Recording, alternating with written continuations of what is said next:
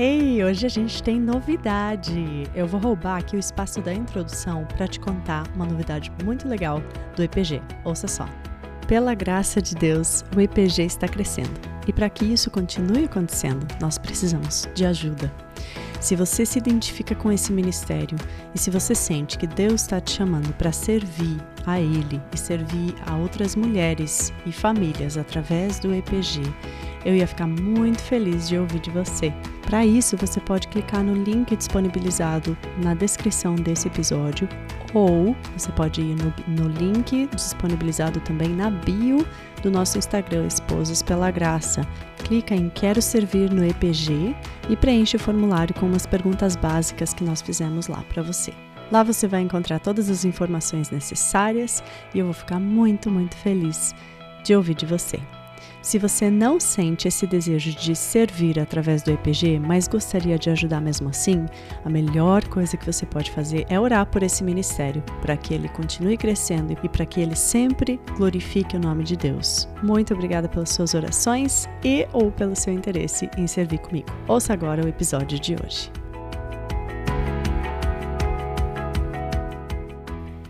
Somos todas influencers.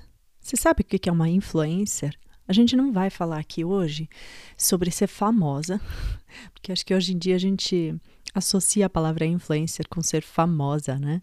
É quase como se fosse assim aquela alguns anos atrás é, ser atriz de novela. eu lembro que eu tinha uma amiga que falava assim: "Ai, já pensou ser atriz famosa e tal?" E eu sempre pensava: "Nossa, eu não ia gostar de ser famosa não. É tão legal sair de casa sem ninguém saber quem eu sou." Mas não é disso que a gente está falando aqui hoje. Influencer é aquela pessoa que dá influencia, né? A gente vai falar sobre esse sentido mais literal da palavra. E você pode estar pensando aí, eu não sou influencer. Eu tenho lá 50 seguidores no Instagram, são todos da minha família, Dentro de casa eu não influencio nada, ninguém me ouve. Aliás, a gente fez, eu fiz uma enquete nessa semana lá no Instagram perguntando qual você acha que é a influência que você tem sobre a vida do seu marido. E muitas mulheres responderam: ele nem me ouve. Eu tenho zero influência sobre a vida dele. E é disso que a gente vai falar hoje aqui. Você é uma influencer. E eu quero provar isso para você hoje. Quero provar para você que você tem influência, tem poder de influência, quer pareça que é assim, quer não. E é muito importante que nós tenhamos essa consciência de que sim, nós temos influência, para que nós possamos é, usar esse nosso poder de influência de forma que glorifique a Deus e que leve a nossa família mais perto de Deus, para os pés da cruz e para o centro da vontade de Deus, e não o contrário. Nós vamos olhar para alguns exemplos de mulheres da Bíblia que tiveram uma influência muito forte na vida dos seus maridos e as consequências disso. E, e nós vamos olhar para mulheres que foram boas influências e más influências. Nós vamos começar pela primeira mulher citada na Bíblia, a Eva, a mulher que todo mundo gosta de culpar hoje em dia pelo pecado, né? Mas vamos ver como que ela foi uma influência na vida do Adão, do marido dela, e que repercussão que isso teve. Todo mundo sabe a história de Eva e Adão, eu acho que eu não preciso dar muito contexto aqui, mas em Gênesis 3, 6, nós lemos que quando a mulher, Eva, né, viu que a árvore parecia agradável ao paladar, era atraente aos olhos e, além disso, desejável para, para dela se obter discernimento, tomou do seu fruto, comeu-o e deu ao seu marido, que comeu também. Então, Eva pecou, em primeiro lugar, claro, por desejar algo que era diferente do que Deus tinha dado para ela. Né? Ela queria saber mais que Deus. Ela não confiou na palavra do Senhor. Mas ela pecou também por tomar uma posição que Deus não tinha dado a ela, Deus tinha dado ao seu marido, e a gente já falou bastante sobre isso aqui, né? Sobre o, os nossos papéis dentro do relacionamento, dentro do casamento. Ela tomou a posição de liderança, ela tomou a frente e ela acabou influenciando seu marido a pecar também. Então, não nos enganemos. Adão é tão culpado, é tão pecador quanto Eva nessa história, tá? Não é isso que eu tô falando, que a, que a Eva é mais pecadora do que ele. Mas vamos parar para pensar de que forma que ela influenciou o seu marido, esse nosso primeiro exemplo, né, que é a Eva.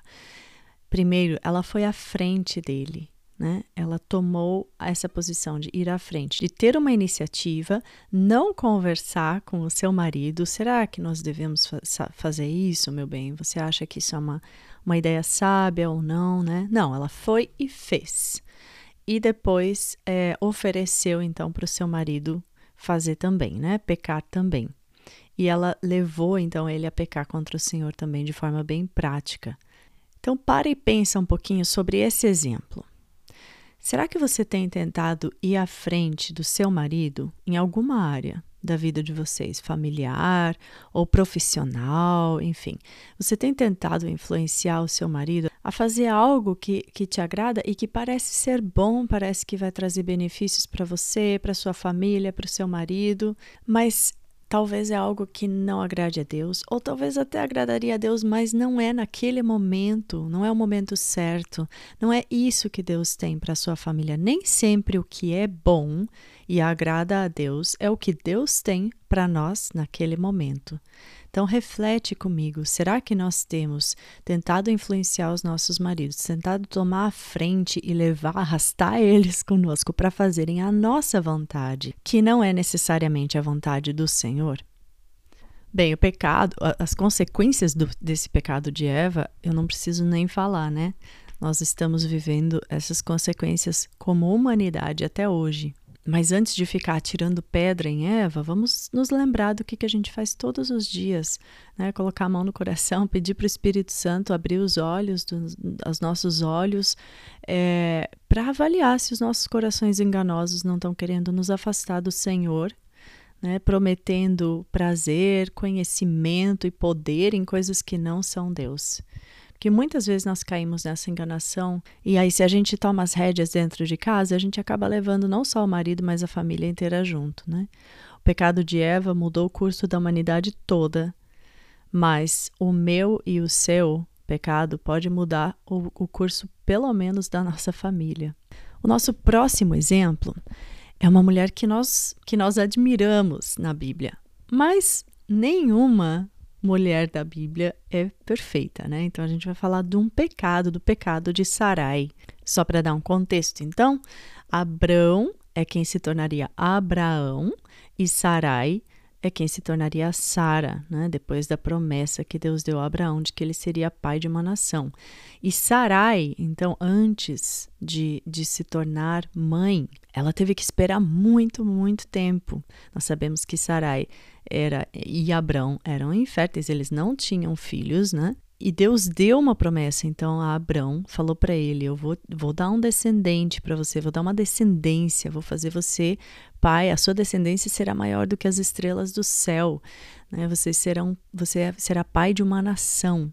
É, mas essa promessa, depois que Deus fez ela, ela ainda levou muito tempo para ser cumprida. Ela levou uns 25 anos para ser cumprida. Imagine ficar esperando por uma promessa por 25 anos. Eu sei o que é esperar por muito tempo para ter filhos. Então eu imagino o que estava passando pela cabeça da Sarai. Né? Gênesis 16, de 1 a 4, nos diz assim: Ora, Sarai, mulher de Abrão, não lhe dera nenhum filho. Como é difícil isso. Como tinha uma serva egípcia chamada Agar, disse Abrão: Ô oh, maridinho, vem cá, deixa eu falar no seu ouvido. Olha só que ideia brilhante que eu tive. Já que o Senhor me impediu de ter filhos, possua minha serva. Talvez eu possa formar família por meio dela. Né? Então ela ofereceu a serva dela, Agar, a serva egípcia, para que Abrão dormisse com ela e tivesse assim um filho é, que pudesse ser a descendência deles. Né? Abrão atendeu a proposta de Sarai. Rapidinho ele aceitou a proposta dela. Quando isso aconteceu, já fazia 10 anos que Abrão, seu marido, vivia em Canaã.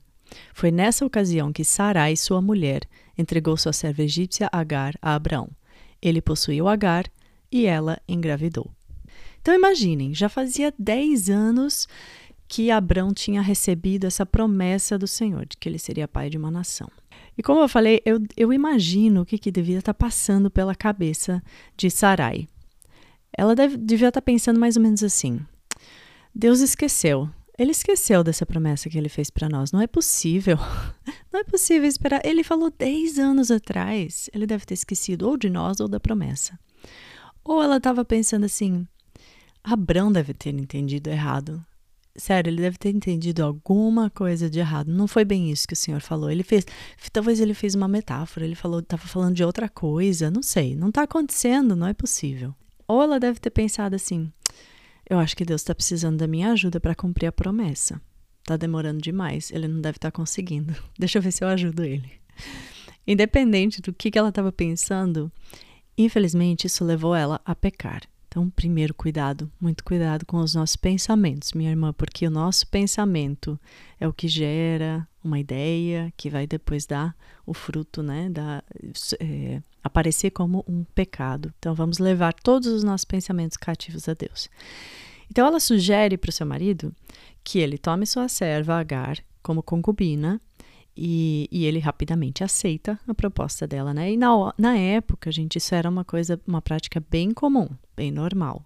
E Agar, de fato, engravidou de Abrão, e além de isso causar um tumulto enorme na família deles, ciúmes de Sarai, uma confusão assim digna de capítulo de novela mesmo. Depois você pode ler a história inteira. Além de tudo isso, o filho que Agar deu a Abrão, eles chamaram, ele chamou ele de Ismael, e ele se tornou pai da nação ismaelita, que é a ascendência dos árabes, do povo árabe. O filho da promessa, que veio depois, uns 15, 14 anos depois, né, que veio de Sarai, de Sara, é, o Isaac, ele é quem deu origem ao povo judeu. Então, olha o que Deus fala para Agar sobre o seu filho Ismael, quando ele, ela ainda estava grávida dele. Em Gênesis 16, 11 e 12 diz assim: Disse-lhe ainda o anjo do Senhor. Então, o anjo falando com Agar: Você está grávida e terá um filho, e lhe dará o nome de Ismael, porque o Senhor a ouviu em seu sofrimento. Ele será como jumento selvagem, sua mão será contra todos, e a mão de todos contra ele, e ele viverá em hostilidade contra todos os seus irmãos. E nós sabemos que até hoje os judeus e os árabes vivem em constante conflito. Então, olha a repercussão que teve essa ideia brilhante que Sarai teve, né? Quando ela pensou: Deus está precisando da minha ajuda, deixa eu ver se eu posso fazer alguma coisa quanto a isso. De que forma, então, que Sarai influenciou seu marido? Primeiro, ela agiu sem paciência, né? Ela não teve paciência, não conseguiu esperar. E ela agiu sem fé também, porque ela não creu que Deus ia realmente cumprir aquela promessa que ele tinha feito. Ela ofereceu ao seu marido, né, para o Abrão, uma solução dela para o, entre aspas, problema da demora de Deus, ao invés de incentivar o seu marido a esperar firme pela provisão divina. Então, para e pensa comigo. Será que você tem agido de forma impaciente com o seu marido, tentando convencê-lo de algo, tentando acelerar algum processo, tentando fazer com que ele tome uma decisão que você já acha que é tempo, faz tempo, e ele ainda não? Tentando convencer o seu marido de que é hora de agir, de fazer, vamos lá, vamos pôr a mão na massa, vamos fazer isso acontecer de uma vez por todas. Enquanto talvez o seu marido acha que não é o momento de agir, mas de esperar, de orar, de planejar. Será que a gente está pecando nesse sentido? Será que nós estamos tentando não sair à frente, mas empurrar o nosso marido para fazer algo que ainda não é tempo de fazer?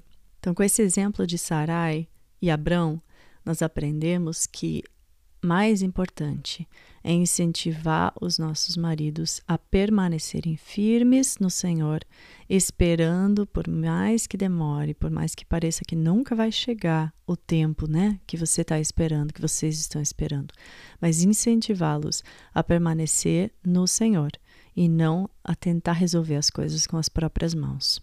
Nosso próximo exemplo Gente, é um exemplo que me deixa de boca aberta.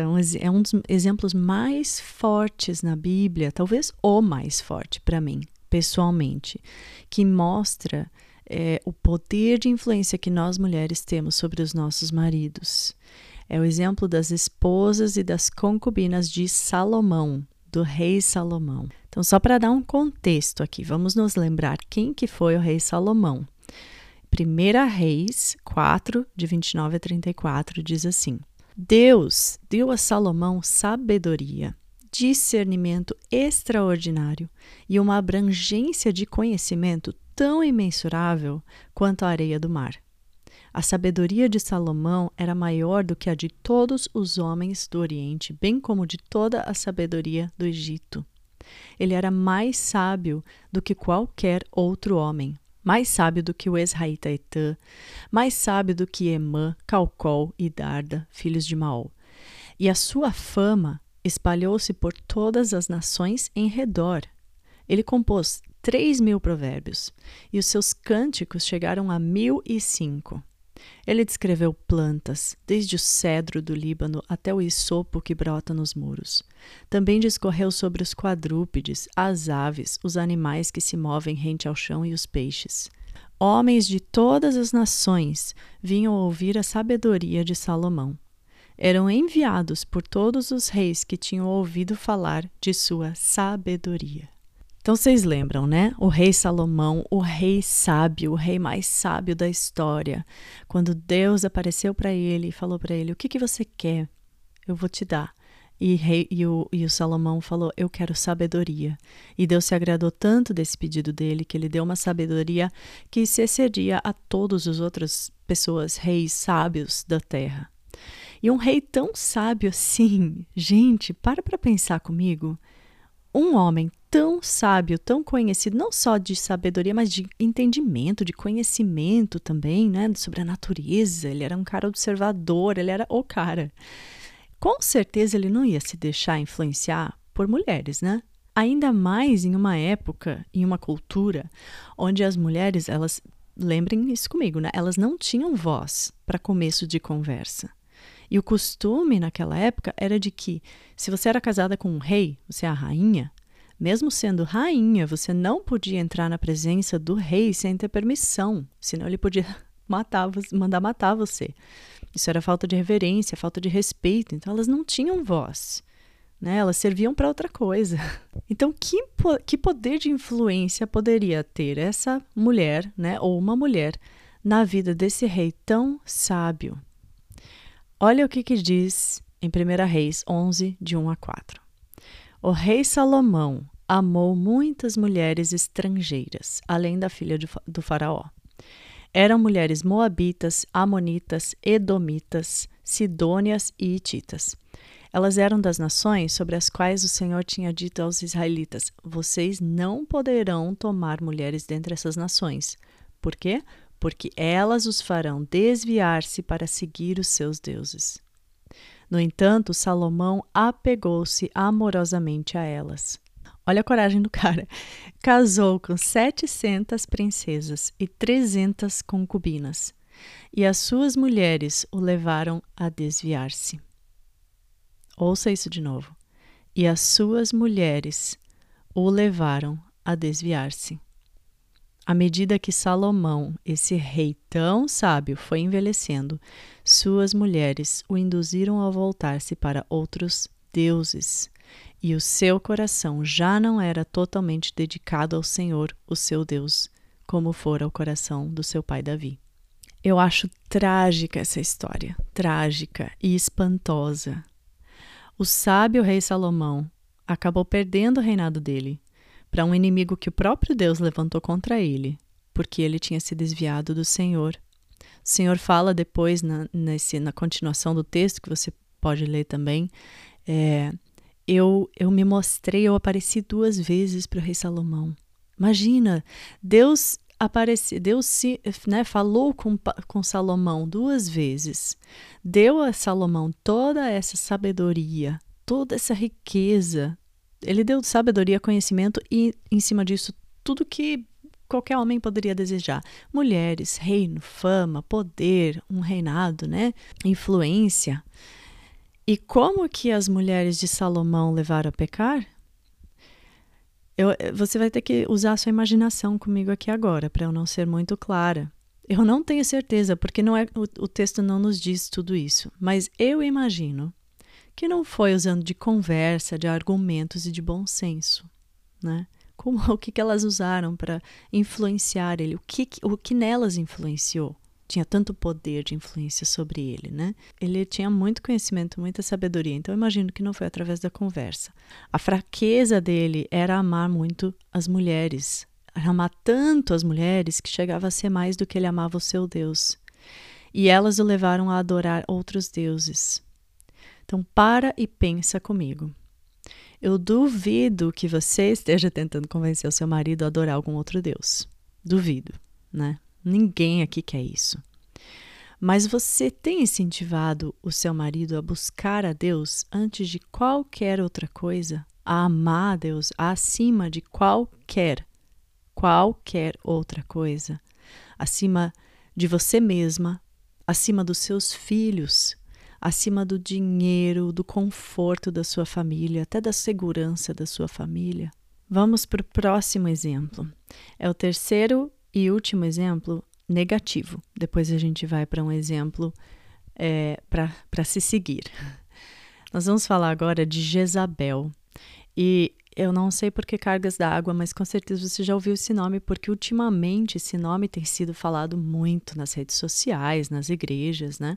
Jezabel é uma figura é, icônica na Bíblia, ela é uma figura realmente de uma mulher, assim, na Bíblia, de um exemplo que ninguém quer seguir, nada do que ela fez. Mas vamos falar sobre ela um pouquinho. Eu vou ler 1 Reis 21, os versículos 25 e 26. Nunca existiu ninguém como Acabe. Acabe era o marido de Jezabel, tá? Ele era rei de Israel também. Nunca existiu ninguém como Acabe, que se vendeu para fazer o que o Senhor reprova, pressionado por sua mulher Jezabel. Ele se comportou da maneira mais detestável possível, indo atrás de ídolos, como faziam os amorreus que o Senhor tinha expulsado de diante de Israel. Então a história foi mais ou menos assim. O marido de Jezabel, é, que era rei de Israel, ele se chamava Acabe e ele queria comprar uma vinha de um vizinho dele. Né? Ele, olhou, ele olhou pela sua janela real um dia e, e viu um, um, terreno, uma vinha, e falou: Eu quero isso daí para mim. Essa vinha pertencia a um homem chamado Nabote. E Nabote não quis vender o terreno para o rei. O rei ficou tão ofendido que ele se trancou no quarto, fez bico, sabe? Manha de criança, birra. Fez bico, entrou em depressão, enfim. E a, é, Jezabel, a esposa dele, achou que isso era uma atitude, nossa, isso demonstrou muita fraqueza e, e, vergonha mesmo, né? Essa atitude do seu marido. Ela falou: como que você, rei de Israel, tá agindo dessa forma? Vamos, vamos fazer alguma coisa quanto a isso? Você não pode aceitar esse desaforo, né? E ela armou um plano maquiavélico para que o dono do terreno, né, o, o Nabote, o dono da vinha, fosse apedrejado, fosse julgado pela cidade, fosse apedrejado até a morte, e para que o rei pudesse ficar com essa vinha dele. E, e Jezabel fez muitas outras coisas mais terríveis do que essa ainda. Ele, ela também convenceu, porque ela vinha de outro povo, né? Ela casou com, com o rei Acabe por uh, por interesses políticos. E, e Jezabel então veio com, com os deuses dela para dentro de Israel, convenceu Acabe a construir santuários para os deuses que ela adorava dentro de Israel, trouxe centenas de sacerdotes, profetas da, da sua religião pagã para dentro de Israel. Ela fez muito, muito mal para Israel. Vocês podem ler a história inteira nos livros de 1 e 2 Reis. Mas vamos pensar aqui para nosso tema: como que Jezabel influenciou o marido dela? Ela influenciou ele a deixar que outros deuses se infiltrassem em Israel, né? E ela usou, o que, que ela usou para influenciar o seu marido? Ela usou de um desejo do próprio Acabe, do próprio marido, um desejo muito grande que ele teve de ter aquela vinha.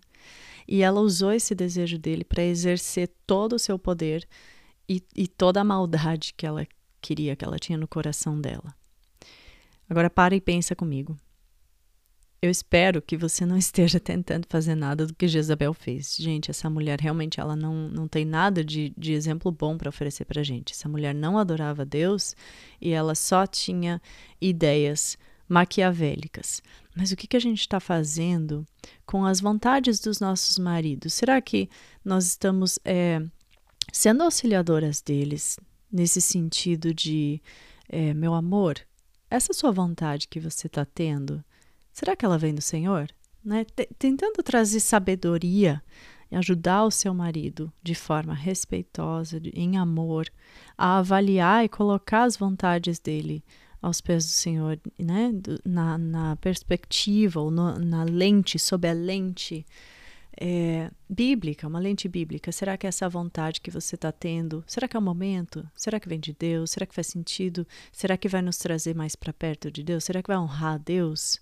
através disso, né? De nós fazermos isso. Então, essas três mulheres que nós é, vimos agora, todas essas, elas foram esposas que afastaram seus maridos do Senhor, porque elas colocaram antes a vontade delas ou a vontade do marido na frente, na frente da vontade de Deus. Mas a gente tem também um exemplo maravilhoso de influência, que é o exemplo de Esther. E Esther, você pode ler a história no livro todo de Esther, são dez capítulos, vale muito a pena a leitura, você pode ler assim em uma sentada, ler o, o, o livro inteiro. Mas, para resumir, bem resumido, era o seguinte: existia um rei chamado Xerxes. Esse rei, ele uh, fez uma festa muito grande, porque ele tinha, ele era é, rei sobre muitas, muitas cidades. Ele tinha um, um, governo, um poder muito grande. E ele fez uma festa gigantesca, é, convidando outros reis, inclusive, para só para mostrar todo o seu poder, né, que ele tinha. E ele tinha uma, uma esposa chamada Vasti, né, a rainha Vasti.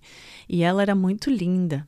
E uma certa noite, ele já estava uh, alegre de tanto beber vinho, ele mandou que chamassem Vasti para que ela viesse vestindo a coroa real para se exibir, né? Pra, assim, basicamente para mostrar a beleza dela para aquele povo que estava lá na festa, os convidados. E Vasti se recusou a fazer a vontade do marido dela. Ela falou: "Não, eu não vou".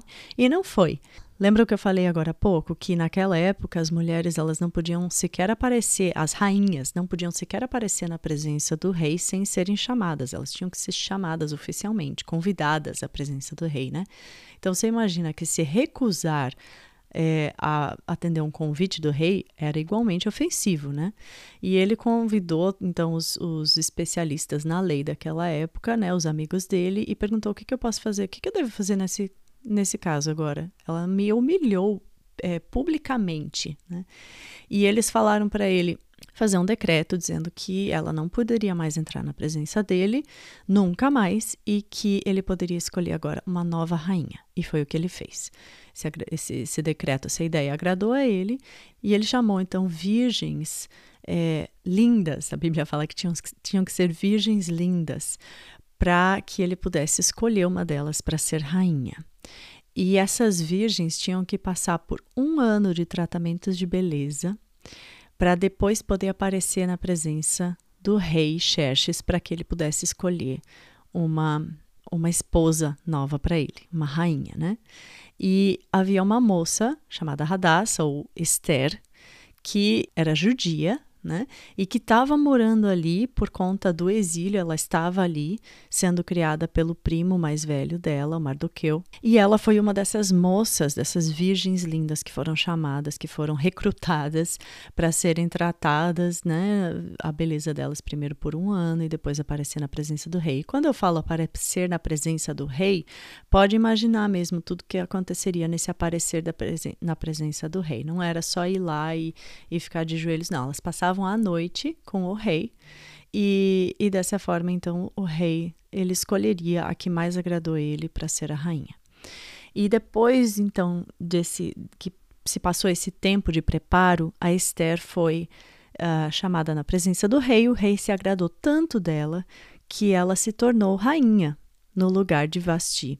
Ela se tornou esposa nova de Xerxes. Então, tenta imaginar né, o, as oportunidades que ela tinha de estar na presença do rei. Os dois não ficavam assim, sentados no pátio do, do, do palácio, é, na hora do almoço, pegando um solzinho, trocando ideia, se abraçando, né, namorando. Não, ela era chamada na presença do rei quando o rei queria passar a noite com ela e pronto. Essa era a extensão de influência que ela tinha sobre o rei.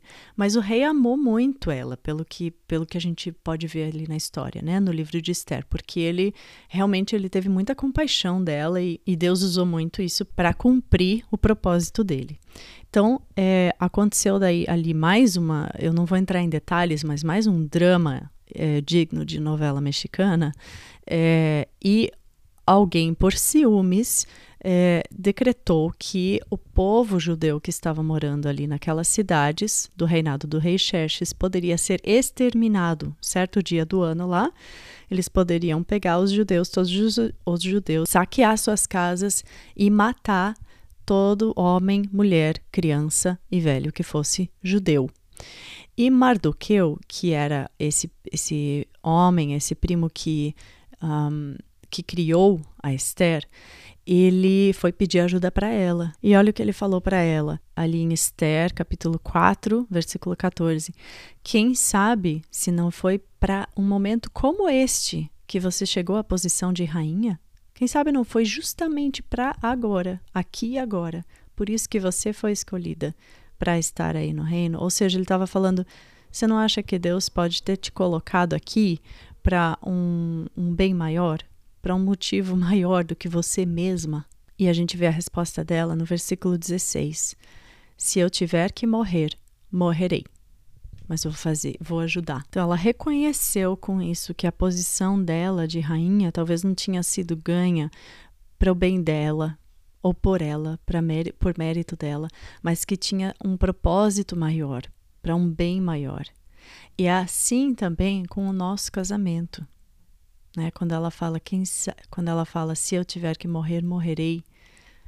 Ela usou o poder de influência dela para conseguir não a vontade dela, mas a vontade de Deus. Então ela ela teve muita coragem é, em Deus, porque primeiro ela pediu para que os judeus estivessem orando por ela, porque ela convidou daí o seu marido, né, o rei Xerxes, para um banquete, serviu um banquete para ele, deixou ele bem alegre. Depois ela convidou ele para mais um banquete. E, e, nesse contexto, né, usando de muita sabedoria, no, esperando o tempo certo, falando da maneira certa, com todo respeito e reverência que, que eram devidas ao rei, né? né? Mesmo na posição dela de rainha, ela explicou a situação para ele e pediu que ele salvasse o povo dela.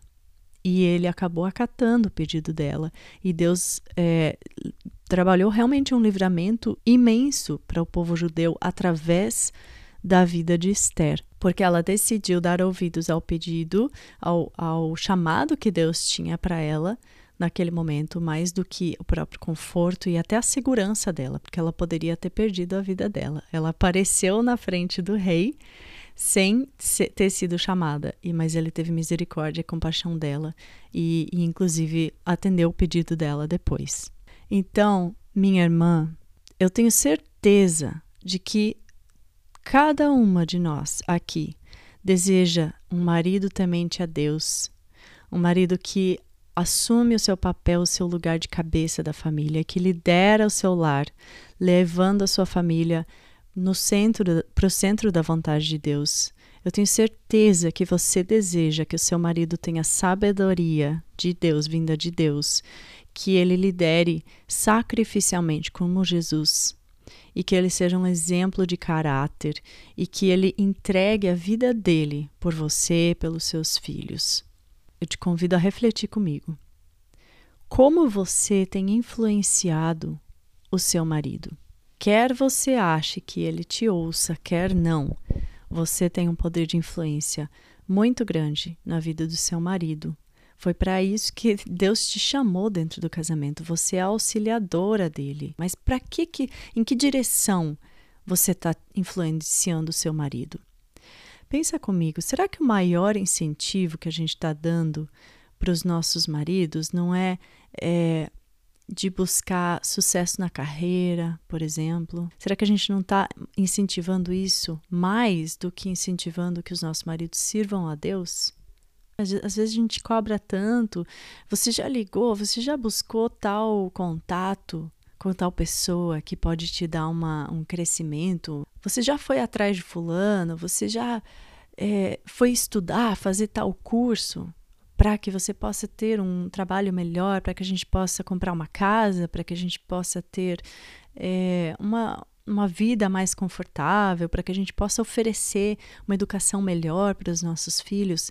O que, que tem sido mais o teu o teu discurso dentro de casa? Em que sentido, em que direção você tem incentivado o seu marido a ir, a buscar, a correr atrás? Pelo que, que você tem orado mais pelo seu marido? Como têm sido as suas orações? Será que você tem orado mais por aquela promoção, por aquela vaga nova que o seu marido se candidatou e vocês estão esperando resposta? Ou será que nós temos orado pelo nosso marido, realmente pedindo a Deus que Deus dê a ele um coração totalmente entregue e dependente de Deus? O que, é mais importante para nós? Será que a gente tem é, lutado, insistido e, e buscado que os nossos maridos corram atrás daquilo que nós achamos que é melhor para a nossa família?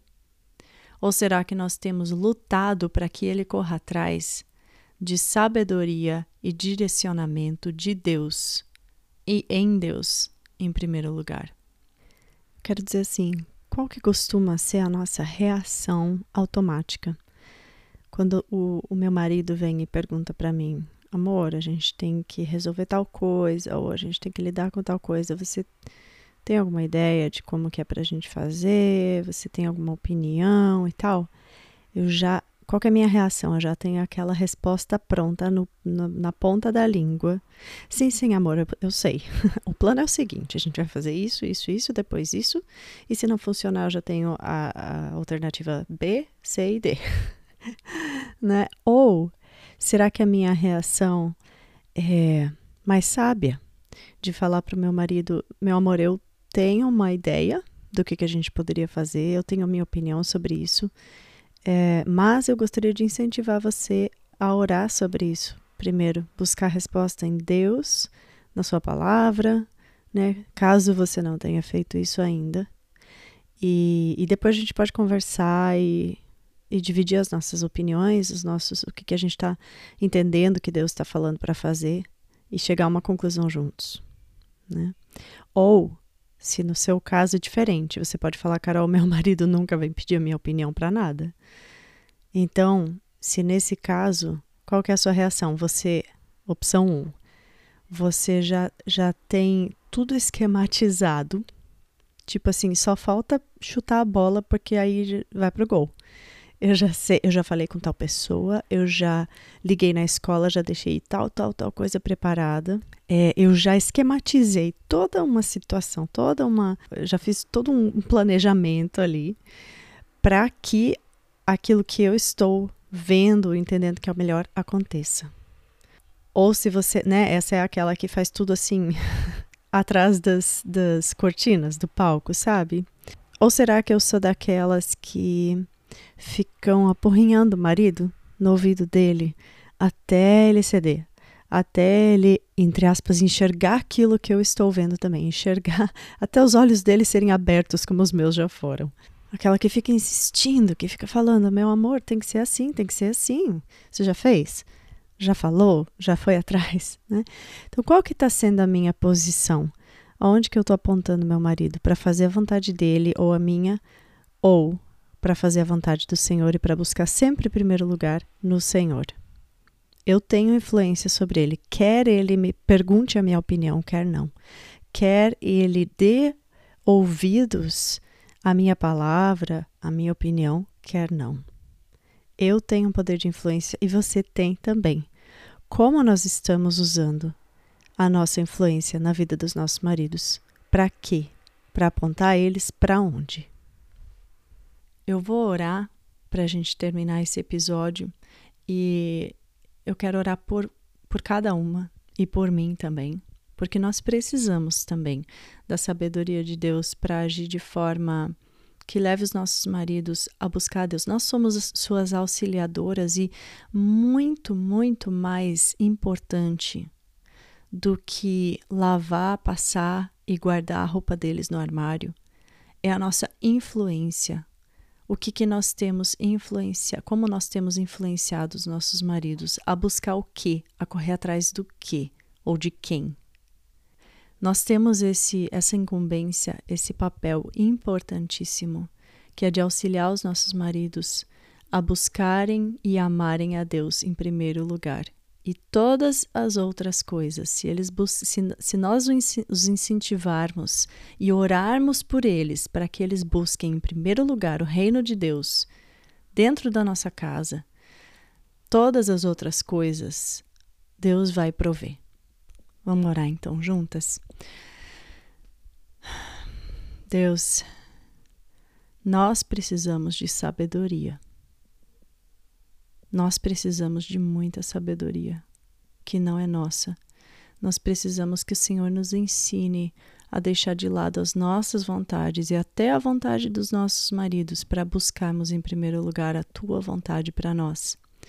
Nos ajuda a entendermos que nós somos sim influentes influencers dentro de casa e fora também, mas em primeiro lugar dentro de casa com os nossos maridos, e que nós devemos usar essa influência, esse poder de influência, de forma que é, aponte os nossos maridos, traga eles mais para perto do Senhor, e eles, e, em consequência, a nossa família inteira, Senhor. Nos ajuda a, a sermos muito inteligentes e sábias para usarmos desse nosso poder de influência para trazer o seu reino para dentro das nossas casas, Senhor. Para que, como família, nós possamos buscar e amar o Senhor acima de tudo e todos. Nos ajuda a auxiliarmos os nossos maridos a correrem em direção do Senhor e não das outras coisas, Pai. Nos ajuda a confiarmos no Senhor Abençoa cada uma que está ouvindo aqui e as suas famílias, Pai. Obrigada por esse tempo juntas, obrigada pela tua palavra, obrigada pelo teu amor e perdão e graça e misericórdia nas nossas vidas. Nós te amamos, Senhor, e queremos te servir mais do que a gente quer fazer a nossa vontade, Senhor. Nos capacita, por favor. Em nome de Jesus. Amém.